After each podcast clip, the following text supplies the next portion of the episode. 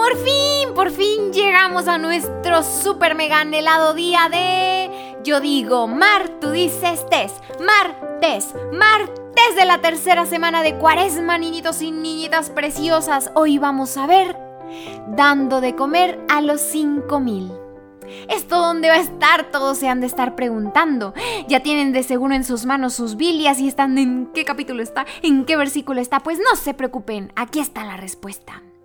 Esto lo encontraremos en el Evangelio según San Mateo capítulo 14, versículos del 13 al 21.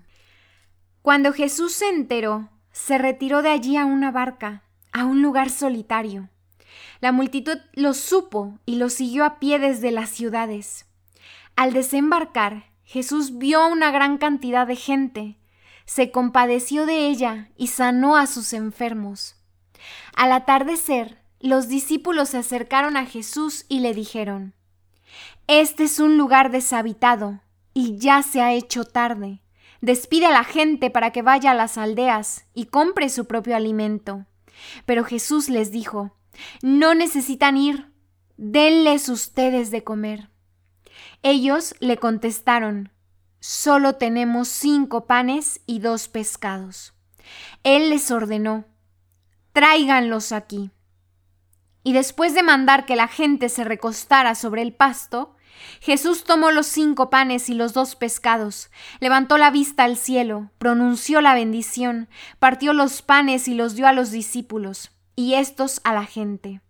Todos comieron hasta saciarse, y de lo que sobró recogieron doce cestas repletas. Los que comieron eran como unos cinco mil varones, sin contar mujeres ni niños.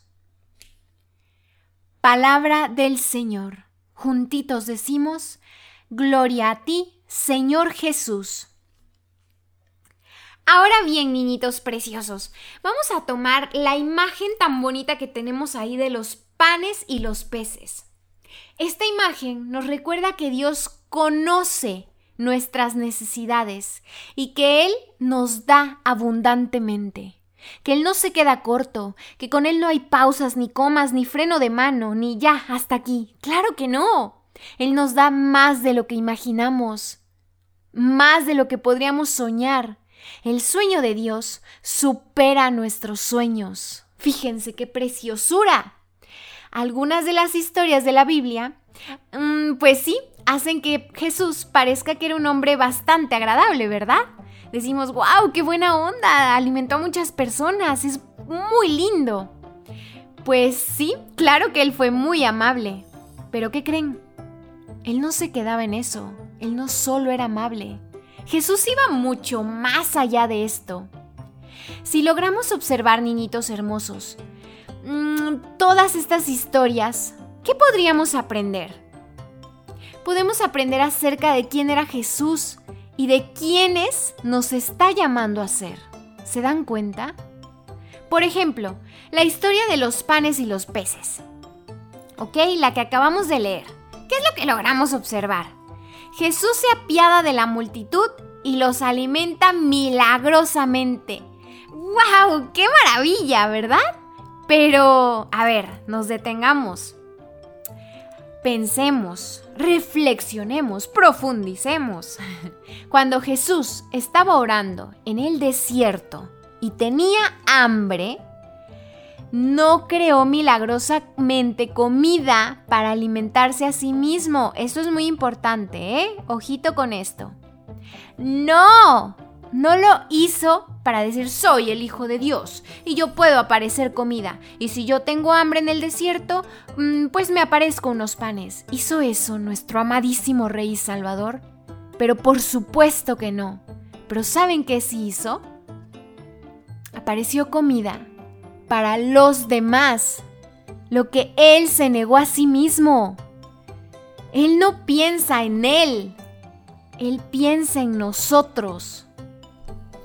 Jesús es Dios. Niñitos, otra vez lo voy a repetir. Jesús es Dios. Y Él puede hacer lo que quiera, cualquier cosa. Ahorita lo que te estés imaginando que, que quieres que aparezca, Él lo puede hacer. Claro que puede. Para Él no hay imposibles. Para Él no hay, ay, fíjate que esto no lo puedo hacer. No, Él es Dios, lo decimos de nuevo y no nos cansemos de decirlo. Jesús es Dios. ¿Por qué entonces hizo tanta comida? ¿Por qué? no pudo ver exactamente cuánta comida iban a necesitar. O sea, ¿por qué no se detuvo Jesús a decir, a ver, mm, pues somos tantos, calculo esto, eh, pues mejor para que no sobre nada, voy a dar cierta cantidad de peces y pan. ¡No! ¡No! Esa es nuestra mente humana. Pero Jesús, nuestro amado Salvador, Rey y Maestro y mejor amigo, no es así. ¿por qué entonces hizo tanta comida? Ay, pues, amados niñitos, hermosísimos niñitos, hijos de Dios, hizo tanta comida Jesús, porque nos está mostrando algo sobre la naturaleza tan hermosa del Padre.